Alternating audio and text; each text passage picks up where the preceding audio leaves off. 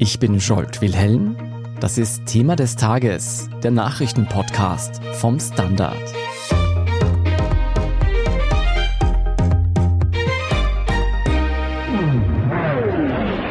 It was unprovoked, but this is what Russian President Vladimir Putin unleashed on Ukraine. Dozens of people have been killed, many have been injured in large scale air and ground assault by Russian forces. Erstmals seit 1939 ist Europa wieder Schauplatz eines Angriffskrieges. Putins Überfall auf die Ukraine ist mehr als ein Krieg. Es ist ein Angriff auf die Demokratie, auf all das, wofür sich der Westen rühmt.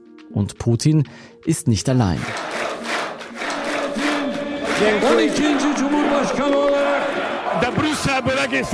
And I love this country. Thank you. Thank you very much. Von Russland und der Türkei bis hin zu Polen und Ungarn. Selbst gefestigte Demokratien wie die USA sind nicht sicher. Und auch Österreich kokettiert immer wieder mit autokratischen Politikern. Zeigen wir ihnen, was alles möglich ist mit einem klaren Ergebnis für die Volkspartei. Schutzherr für Österreich zu sein. Vielen Dank, liebe Freunde. Wieso Autokraten auch bei uns in Europa auf dem Vormarsch sind, darüber sprechen wir heute. Wie Autokraten an die Macht kommen und wie sie gestoppt werden können. Hans Rauscher, du bist Kolumnist beim Standard und hast dich zuletzt intensiv mit dem Zerfall von Demokratien auseinandergesetzt. Welche Länder stechen denn hier gegenwärtig besonders heraus? Also der Trend ist der, dass der Vormarsch der Demokratien derzeit stoppt oder verlangsamt ist, sogar rückläufig, wenn man einige Länder ansieht. Und wenn man unsere nähere Umgebung ansieht, dann stechen natürlich Russland, die Türkei, aber auch, und das ist das Bedenkliche, in der EU Länder wie Ungarn und Polen hervor, wobei Slowenien, das auch auf diesem Weg war, jetzt mittels seiner Wahl das abgewendet hat zumindest eine gute Nachricht. Was haben denn moderne Autokraten und Autokratien gemeinsam, wie sie in Ungarn und Russland zu finden sind? Was zeichnet sie aus? Also es gibt da ein neues Buch von einem Exilrussen, der stellt zwei Typen einander gegenüber, also von Diktatoren eigentlich, das ist noch ein bisschen mehr als Autokratien.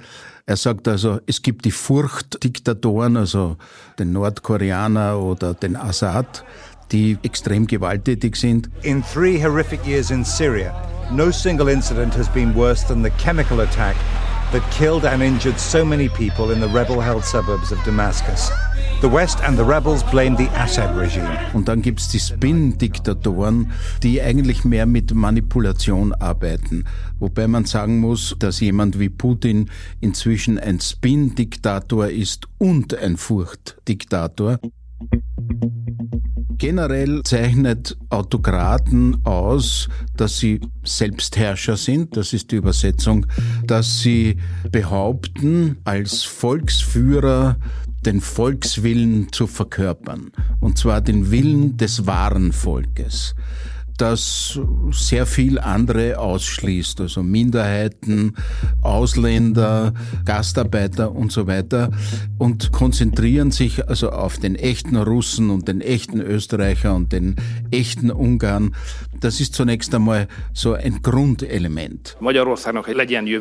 Ungarn braucht keinen einzigen Migranten, um eine gute Zukunft zu haben. Daher brauchen wir auch keine gemeinsame europäische Migrationspolitik. Migration grundsätzlich ist kein Menschenrecht und soll auch keines werden. Was zeichnet denn die Länder aus, in denen Autokraten aktuell am aufsteigenden Ast sind? dass sie noch nicht sehr lange eine demokratische Tradition haben. Länder, die noch keine gefestigte demokratische Tradition haben, fallen natürlich relativ leicht den Autokraten in die Hände. Allerdings muss man sagen, dass ein Land, das sozusagen als die Demokratie schlechthin gilt, nämlich die USA, im Moment sehr, sehr gefährdet sind. Es gibt eine große Partei, die Republikaner, die im Grunde am Rande des Rechtsextremismus stehen oder zumindest extrem reaktionär sind. Es gibt eine Spaltung quer durch die Gesellschaft und es gibt einen Ex-Präsidenten, der einfach seine Abwahl nicht zur Kenntnis nehmen wollte und der seine Anhänger auch aufgestachelt hat, das Kapitol zu stürmen. Mhm. Also in den USA ist es gerade noch gut gegangen, aber es ist noch nicht vorbei.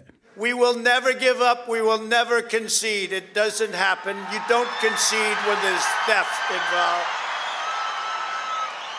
Our country has had enough. We will not take it anymore. And that's what this is all about.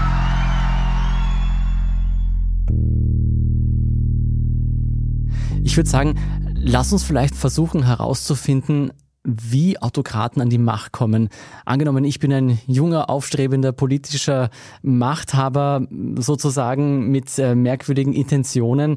Was wäre der erste Schritt? Na, zunächst mal, dass du noch kein Machthaber bist, ja, sondern du gehörst am besten nicht zum politischen Establishment. Das heißt nicht, dass du nicht eine politische Karriere, eine normale hast mit Funktionär sein und Abgeordneter sein und so weiter. Aber am besten ist, du kommst von außen. Und zwar, du kommst nicht aus den traditionellen Parteien, Konservative, Christkonservative, Sozialdemokraten oder Liberale, sondern du bist am besten Populist und noch besser Nationalpopulist. Aber wichtig ist, dass du nicht zum Establishment gehörst und das in einer Situation, wo das Establishment abgewirtschaftet hat. In dieser Situation kannst du, wenn du genügend begabt bist und auch Unterstützer hast, das ist auch nicht unwichtig, auftreten als der Neuerer, als die Hoffnung, als jemand, der das jetzt ganz anders machen wird und der dieses diskreditierte alte Establishment beiseite fegt. Das ist eine ganz wichtige Voraussetzung. Und wenn man einige der Akteure ansieht, also vor allem Putin, Putin war ein mittlerer KGB-Funktionär. Und ein paar Jahre später war er Ministerpräsident und Präsident. Erdogan war Mitglied einer die längste Zeit verbotenen Partei, einer nationaler religiösen Partei. Orban war Student, Dissident, hat begonnen damit, dass er sich gegen die russische Besatzung ausgesprochen hat in Ungarn und hat dann eine neue Partei gegründet oder war mit dabei bei der neuen Partei. Aber er war lange Zeit Außenseiter und ganz ähnlich ist es auch in Polen mit Jaroslaw Kaczynski, der ja mehr so der Mann im Hintergrund ist. Also das Entscheidende ist, dass du dich dem enttäuschten Wähler als neuer Mann, und es sind so gut wie immer Männer, von außen präsentieren kannst. Putin in Action, Unterwasserjagd in Sibirien. So mögen das Geburtstagskind seine Fans. 65 und, wie der Videovergleich beweist, noch ähnlich fit wie vor acht Jahren. Der Jubilar sendet mit solchen Bildern eine klare Botschaft. Ich bin fit für eine weitere Amtszeit. Okay, also ich habe mich als starker Mann da in Szene gesetzt. Ich habe mich von der Elite absetzen können. Wie bringe ich jetzt die Massen auf meine Seite? Indem du ansprichst die Enttäuschten, die, die sich abgehängt fühlen, die sich als Absteiger sehen und die ein vages Ressentiment gegen die neue Zeit motiviert. Und andererseits auch solche, die glauben, in einem Chaos zu leben oder tatsächlich in einem Chaos leben.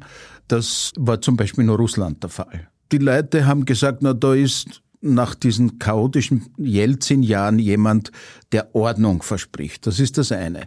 Das andere ist, du musst spalten. Du musst Feinde schaffen. Du musst sagen, wir und die. Auf der einen Seite, ich habe schon erwähnt, das wahre Volk, also die Braven, die Fleißigen, die Anständigen, wie es Jörg Haider genannt hat. Das mag vielleicht von jenen kommen, die betroffen sind davon. Aber ich erwarte von einem Asylwerber, der nach Österreich kommt und der Schutz sucht bei uns, dass er sich auch benehmen kann. Das heißt, dass er sich wie ein Gast benimmt, denn er ist ja nur auf Zeit geduldet. Und wenn ein Gast sich nicht benehmen kann, dann wünsche ich ihm alles Gute und schicke ihn wieder weg. Auf der anderen Seite diese liberalen, linken Ausländerliebhaber, diese arroganten Du musst die abspalten sozusagen gedanklich und den anderen das Gefühl geben, es ist endlich jemand da, der sich um mich kümmert. Das ist der erste Schritt. Du musst polarisieren, damit du selbst ein Profil bekommst. Mhm. Gut, das heißt, ich spalte die Gesellschaft, ich ziehe möglicherweise tatsächlich eine Mehrheit auf meine Seite und werde dann tatsächlich demokratisch gewählt. Was sollte ich dann als erste Amtshandlung sozusagen machen? Es ist nicht eine Amtshandlung, sondern das ist der Schlüssel. Du wirst das erste Mal gewählt, und zwar in halbwegs freien und halbwegs fairen Wahlen, mit Hilfe der demokratischen Institutionen, und dann musst du sie zerstören. Schrittweise in einem Prozess, immer so, dass du die Leute nicht nervös machst, die unabhängige Justiz zurückschneiden, kritische Medien zurückdrängen, deine Opposition in ihren Möglichkeiten beschränken, das Wahlrecht verändern, im Endausbau dann sogar die Verfassung verändern. Ich springe ein Stück nach vor, indem du sagst, so, Ab jetzt bin ich Präsident auf Lebenszeit. Wladimir Putin ist am Ziel. Mit einer Volksbefragung hat sich der russische Präsident im Schatten von Corona für die nächsten 16 Jahre die Macht im Land gesichert. Überschattet wird Putins Sieg aber von Berichten über zahlreiche Manipulationen und Wählereinschüchterung. Das ist das Wesentliche, dass du als erster beginnst, die demokratischen Institutionen zu zerstören. Das machen alle. Das hat Putin gemacht, das hat Orban gemacht, das hat Erdogan gemacht, auch über Jahre hinweg. Kaczynski, das ist ja so weit gegangen im Fall von Ungarn und von Polen, dass jetzt endlich die EU sagt, der Rechtsstaat wird so ausgehöhlt in diesen beiden EU-Mitgliedern, dass wir jetzt finanzielle Sanktionen verhängen über diese beiden Länder. Du kannst kein Autokrat sein, wenn es neben dir wirksame andere gesellschaftliche Kräfte, Elemente, Machtpositionen gibt, die musst du ausschalten. Okay, also ich habe über Jahre mehrere Amtshandlungen gesetzt, die alle dazu geführt haben, dass die Demokratie schwächer wird. Wie sichere ich noch meine Macht ab? Indem du einen Kulturkampf führst. Indem du zum Beispiel einen Nationalmythos oder eine Nationalreligion erfindest. Für Orban und für Kaczynski in Polen ist das das christliche Europa. Das christliche Europa muss wiederhergestellt werden. Putin verbündet sich mit der russisch-orthodoxen Kirche. Der Patriarch Kyrill unterstützt seinen Krieg in der Ukraine. Ja. Putin und Kyrill sind Verbündete im Kampf gegen die westliche Dekadenz, die das heilige Russland bedroht. Die wahren Werte und das wahre Volk gegen die linken und liberalen, vom Ausland gesteuerten Feinde das spricht einen nennenswerten Teil deiner Wähler an und polarisiert weiter. Und dadurch kannst du dich als Autokrat drüber stellen sozusagen und kannst sagen, ich bin die Ordnung.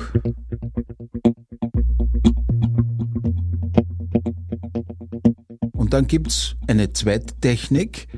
Ein Berater von Trump namens Steve Bannon hat es formuliert mit Flute die Zone mit Scheiße. Pardon. When Mexico sends its people They're not sending their best. They're bringing drugs, they're bringing crime, they're rapists, roaming free to threaten peaceful citizens. Was heißt das? Das heißt, behaupte absoluten, auf den ersten Blick irre wirkendes Zeug. Wiederhole es ununterbrochen. Lass dich nicht beirren. Verbreite die absurdesten Verschwörungstheorien die Wahl in den USA wurde gestohlen oder Hitler hatte jüdisches Blut und daher kann Zelensky, der Jude ist, auch ein Nazi sein, ja, denn die Juden waren ja immer die größten Antisemiten. Die Idee dahinter ist, wiederhole es oft genug, hämmere es oft genug hinein, bis die Leute nicht mehr wissen, was Faktum ist. Schaffe alternative Fakten. Okay, also ich habe Volksfeinde geschaffen, ich habe die breite Bevölkerung desinformiert und sie so auf meine Seite gebracht. Wie stelle ich denn sicher, dass mir die Elite, die ich ja im Wahlkampf angefeindet habe, wie stelle ich sicher, dass diese mir dann gewogen bleibt, wenn ich an der Macht bin und gleichzeitig das Volk keinen Aufstand macht? Es kommt auf die Eliten an. Nehmen wir wieder Russland her, aber auch Ungarn. Beide Länder verzeichnen einen massiven Abgang von funktionellen Eliten. Das heißt, die höhere Mittelschicht, die gehen, weil sie für sich keine Möglichkeiten finden. Und in Russland jetzt ganz besonders, denn in Russland hat sich die Situation dramatisch verschärft. Aber auch Ungarn. Ungarn hat in den letzten, glaube ich, 15 Jahren 500.000 Leute verloren. Du stützt dich aber trotzdem auf andere Eliten, und zwar auf die Machteliten in den Geheimdiensten und in der Polizei und im Militär, aber auch auf sogenannte Oligarchen. Auf Leute, die durch dich oder die durch den Umbruch im Fall der kommunistischen Länder immens reich geworden sind. Und mit diesen Leuten hat sich Putin zunächst verbündet. Die haben auch seinen ersten Wahlkampf unterstützt. Darunter waren also eben Oligarchen wie Beresowski, die Medien besessen haben. In dem Moment, wo die ersten begannen, selbstständig oder eigenständig zu werden, hat Putin sie ins Ausland getrieben, ins Exil oder inhaftieren lassen, wie Khodorkovsky, der zehn Jahre im Lager war, hat zum Teil ihre Riesenvermögen anderen Freunden übertragen. Und Orban hat es ganz ähnlich gemacht. Er hat ein paar Oligarchen, Freunde, denen er was zugeschanzt hat, darunter auch ein österreichischer Großunternehmer, dazu gebracht, dass sie die unabhängigen Medien aufgekauft haben in Ungarn. In etwas schwächerem Maß ist das auch in der Türkei passiert. Und Trump verdankt seinen Aufstieg ja unter anderem einem Bündnis mit Rupert Murdoch, einem Pressetycoon, dessen Fox News ihn ja von Anfang an unterstützt haben wie nur. Das heißt, diese reichen Eliten brauchst du. Gleichzeitig musst du aber doch irgendwie schauen, dass das Volk halbwegs zufrieden bleibt. Die Peace-Partei kann wohl allein weiter regieren und könnte eine neue Welle demokratisch fragwürdiger Systemreformen über das Land schwappen lassen.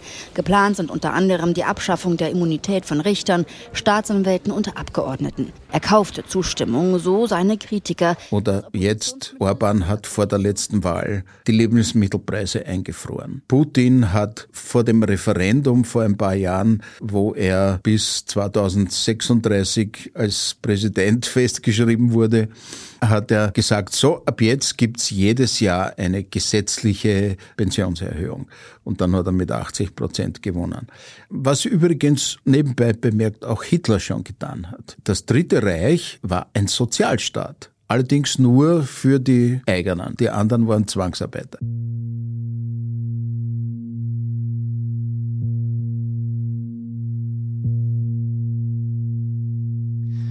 Angenommen, nach 10, 15 Jahren meiner Regentschaft kommen selbst die desinformiertesten Bürger und Bürgerinnen darauf, dass die Propaganda nur noch wenig mit der Realität zu tun hat.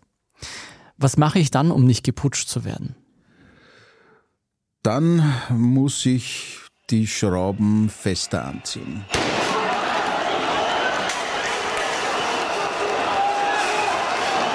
Das sehen wir jetzt der Türkei wurde die Opposition schon lange verfolgt. Es sitzt der Führer der Kurdenpartei schon seit fünf Jahren im Gefängnis. Aber jetzt wurde ein Unternehmer und Kunstmäzen, der nichts anderes getan hat, als sich an Demonstrationen zu beteiligen und natürlich die Opposition, soweit noch vorhanden, zu unterstützen, lebenslang eingesperrt. In March 2018, a poisoning in the UK city of Salisbury shocked the world. It was the shocking murder of a prominent Russian dissident seen here dying in his hospital bed. Doctors in Russia say they're doing all they can to save the life of Alexei Navalny, the most prominent critic of President Putin's government. He collapsed on a flight from Siberia to Moscow, suffering from suspected poisoning. Putin hat Nawalny vergiften lassen und als das nichts genutzt hat, hat er ihn jetzt ins Lager gesperrt und Es ist bei Lagerstrafe von 15 Jahren verboten,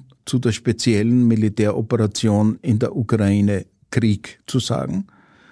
Wenn du dich in Moskau auf die Straße stellst und ein leeres Blatt in die Höhe hebst, wirst du von der Polizei verhaftet.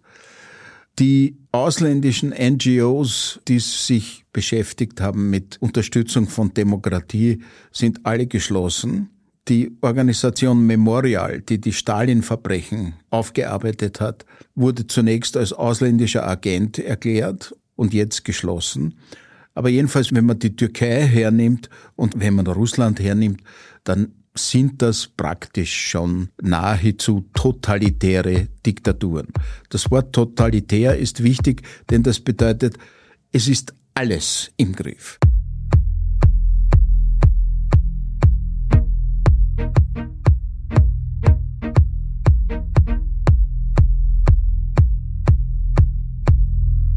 Okay, das heißt, ich schüchte die Bevölkerung ein, die Opposition sowieso und vielleicht sperre ich sie sogar ein. Was ist denn die allerletzte Eskalationsstufe, um meine Macht zu erhalten? Krieg. It was unprovoked, but this is what Russian President Vladimir Putin unleashed on Ukraine as the sun came up this morning. Wenn solche Systeme, die ja oft nach der Definition faschistisch sind, wenn solche Systeme nicht mehr weiterkommen im Inneren, dann fangen sie einen Krieg nach außen an. Und zwar vorzugsweise, um Landsleute zu befreien oder um Gebiete, wo Landsleute wohnen, heimzuholen. Das hat vor über 20 Jahren ein gewisser Herr Milosevic versucht, der serbische Autokrat. Slobodan Milosevic, former president of Serbia and Yugoslavia, is the first head of state to be tried by an international court on charges of war crimes and genocide. Der hat zunächst also in Bosnien Krieg geführt, gegen die Muslime hauptsächlich. Dann hat er im Kosovo gegen die Albaner Krieg geführt, hat versucht, ungefähr eine Million kosovarische Albaner aus dem Land zu treiben und wurde aber dann durch die NATO gestoppt. Das war zu viel. Er wurde wenig später dann durch einen Volksaufstand sozusagen gestürzt. Putin tut im Moment gerade dasselbe und zwar Zunächst einmal hat er Krieg in Tschetschenien geführt, das sich abspalten wollte, absolut brutalen Krieg. Dann ist er in Georgien eingefallen und hat so eine halbe Provinz abgeknapst. Dann hat er sehr erfolgreich die Krim besetzt, und dann dachte er, das kann er auch mit der Ukraine so leicht machen. Und das hat er jetzt probiert. Das ist überhaupt nicht so leicht und unblutig gegangen, wie er sich das gedacht hat. Und hier halten wir im Moment. Er ist vordergründig nicht geschwächt, aber die Möglichkeit besteht, dass er sich doch übernommen hat.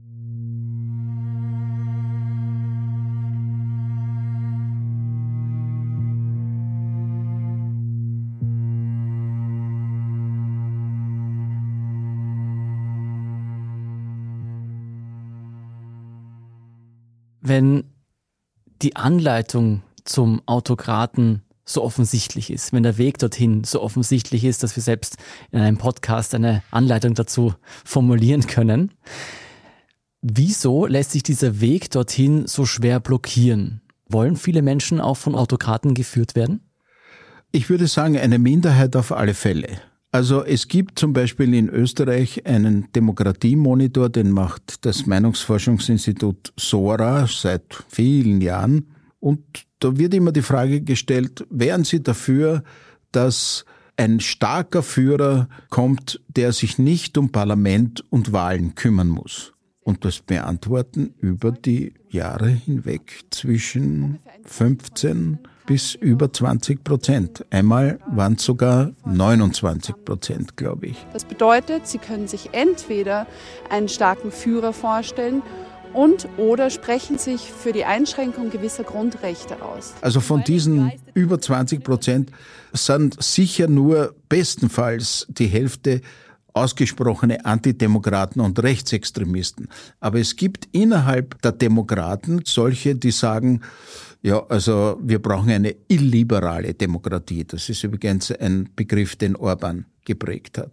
Und dann gibt's diejenigen, die sich nicht so mit Politik beschäftigen, die andere Sorgen haben, die lethargisch sind, die zunächst einmal mitmachen. Und wenn es gelingt, diesen Teil auch noch dazu zu bekommen, dann bist du schon ziemlich nahe an den 50 Prozent. Wie nah war denn Österreich seit dem Zweiten Weltkrieg dran, von einem Autokraten regiert zu werden, tatsächlich sich in eine Autokratie zu verwandeln? Nicht sehr nah, aber nicht ganz unbeachtlich. Also die berühmte Nachkriegszeit, wo die Roten und die Schwarzen sich das Land aufgeteilt haben und wo sie darüber entschieden haben, wie hoch die Löhne sind und wie hoch die Preise. Ja, das war in der Grundstruktur autoritär. Aber das hat sich ausgeglichen. Das war nicht die Herrschaft eines Mannes. In Ansätzen, und da muss ich jetzt sehr präzise sein, in Ansätzen sind wir in den letzten paar Jahren einer Autokratie, und zwar einer sogenannten Spin-Autokratie, ein bisschen näher gekommen. Das erste Mal übrigens nicht mit Sebastian Kurz, sondern als Norbert Hofer bei der Bundespräsidentenwahl am Ende 46 Prozent bekommen hat. Ich bin der Meinung, dass sich Österreich vornehmlich um die Österreicher kümmern muss. Und auch in der Funktion als Bundespräsident werde ich mich zuerst um die Österreicher kümmern. Auch mit einem solchen Gesetz, das Sie dann als Bundespräsident natürlich nicht umsetzen können. Sie werden sich wundern, was alles gehen wird.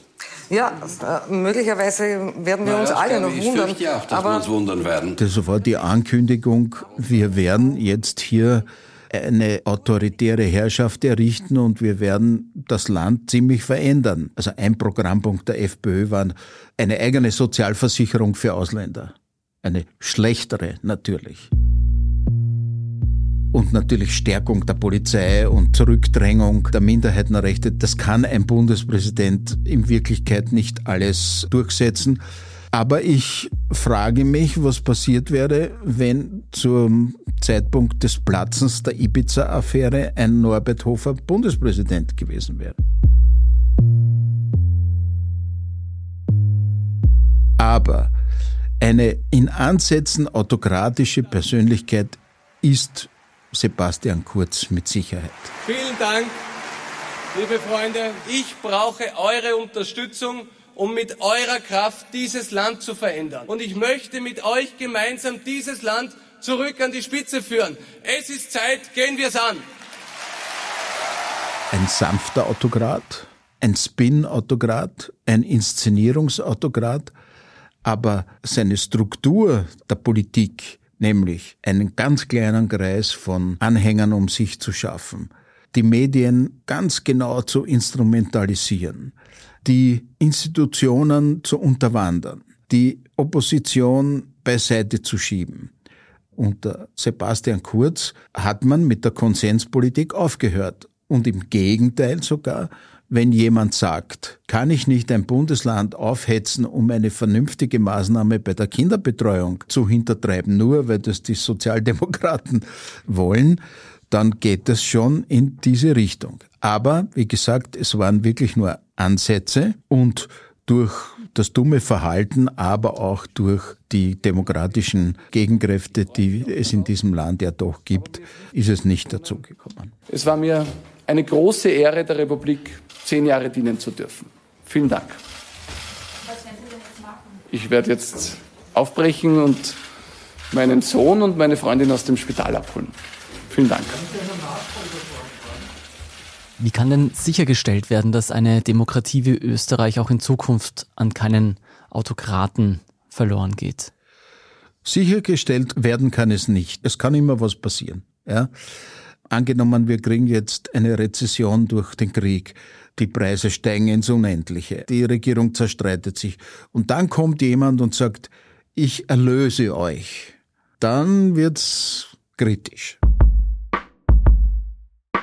Aber wie kann man es verhindern? Zunächst mal Ganz wichtig ist eine starke Zivilgesellschaft, Bürger, die sich engagieren. Van der Bellen wurde letztlich gewählt, weil sich sehr viele, viele, viele zivilgesellschaftliche Gruppen für ihn eingesetzt haben. Und das ist sehr wichtig.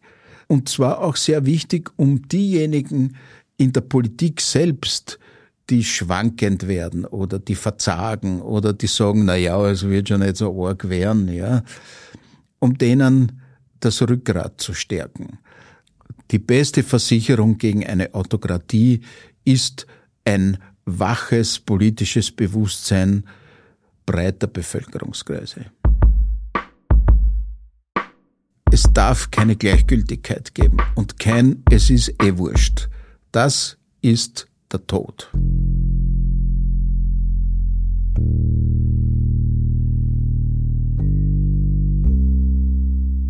Vielen Dank für dieses Gespräch, Hans Rauscher. Ich danke Ihnen und lasset uns hoffen, dass der Trend gegen die Demokratie wieder rückgängig gemacht wird.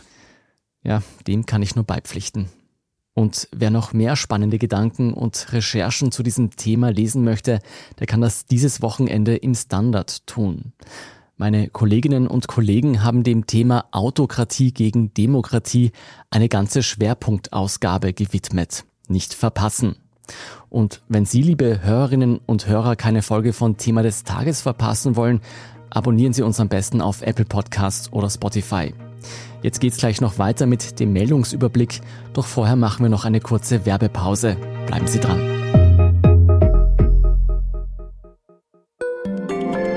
Guten Tag, mein Name ist Oskar Bonner. Ich habe den Standard gegründet, weil es damals einfach keine unabhängige liberale Qualitätszeitung gab. Guten Tag, mein Name ist Anna Haber und ich lese den Standard, weil er genau das noch immer ist. Und das ist heute so wichtig wie damals.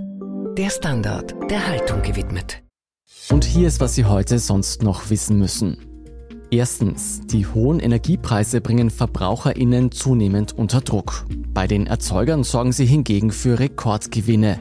Die Bundesregierung denkt nun darüber nach, wie Gewinne von Firmen mit Staatsbeteiligung gesetzlich abgeschöpft werden können. Gemeint sind Konzerne wie die OMV und der Verbund. Ob es wirklich dazu kommt, ist noch offen. Bundeskanzler Karl Nehammer hat zumindest das Finanzministerium und das Wirtschaftsministerium zumindest einmal damit beauftragt, Vorschläge vorzulegen. Zweitens. Wohnungen, die lange ungenutzt bleiben, könnten ihre BesitzerInnen künftig teurer zu stehen kommen. Gleich mehrere Bundesländer von Tirol bis Steiermark wollen eine höhere Leerstandsabgabe einführen und machen nun Stimmung für eine Verfassungsänderung. Die Leerstandsabgabe soll Wohnraum freimachen und gegen steigende Immobilienpreise wirken. Passend dazu ein Hörtipp. Der Standard-Podcast Edition Zukunft Klimafragen hat sich angesehen, wieso Österreich mehr Fläche verbaut als jedes andere Land in Europa. Und wie verheerend die Auswirkungen davon sind. Edition Zukunft Klimafragen hören Sie überall, wo es Podcasts gibt. Und drittens noch eine Hörempfehlung fürs Wochenende. Im Kampf gegen Putins Angriffskrieg gegen die Ukraine setzt die EU auf ein Erdölembargo. Bei Gas sieht das anders aus. Auch Österreich legt sich hier quer. Nach wie vor bezieht Österreich rund 80 Prozent des Gases von Russland. Woran Österreichs Gasaustritt genau scheitert und wieso die türkis-grüne Regierung hier so zaghaft vorgeht, das haben wir diese Woche in unserem Schwesterpodcast Inside Austria rekonstruiert. Und auch, was sich die Grünen von ihrer deutschen Schwesterpartei abschauen könnten. Nicht verpassen, diesen Samstag in Inside Austria, überall wo es Podcasts gibt. Unsere Podcasts und alles weitere zum Weltgeschehen finden Sie wie immer auch auf der Standard.at. Unterstützen können Sie uns am besten mit einem Abonnement. Alle Infos dazu finden Sie auf abo.derstandard.at. Ich bin Scholt Wilhelm, Baba und bis zum nächsten Mal.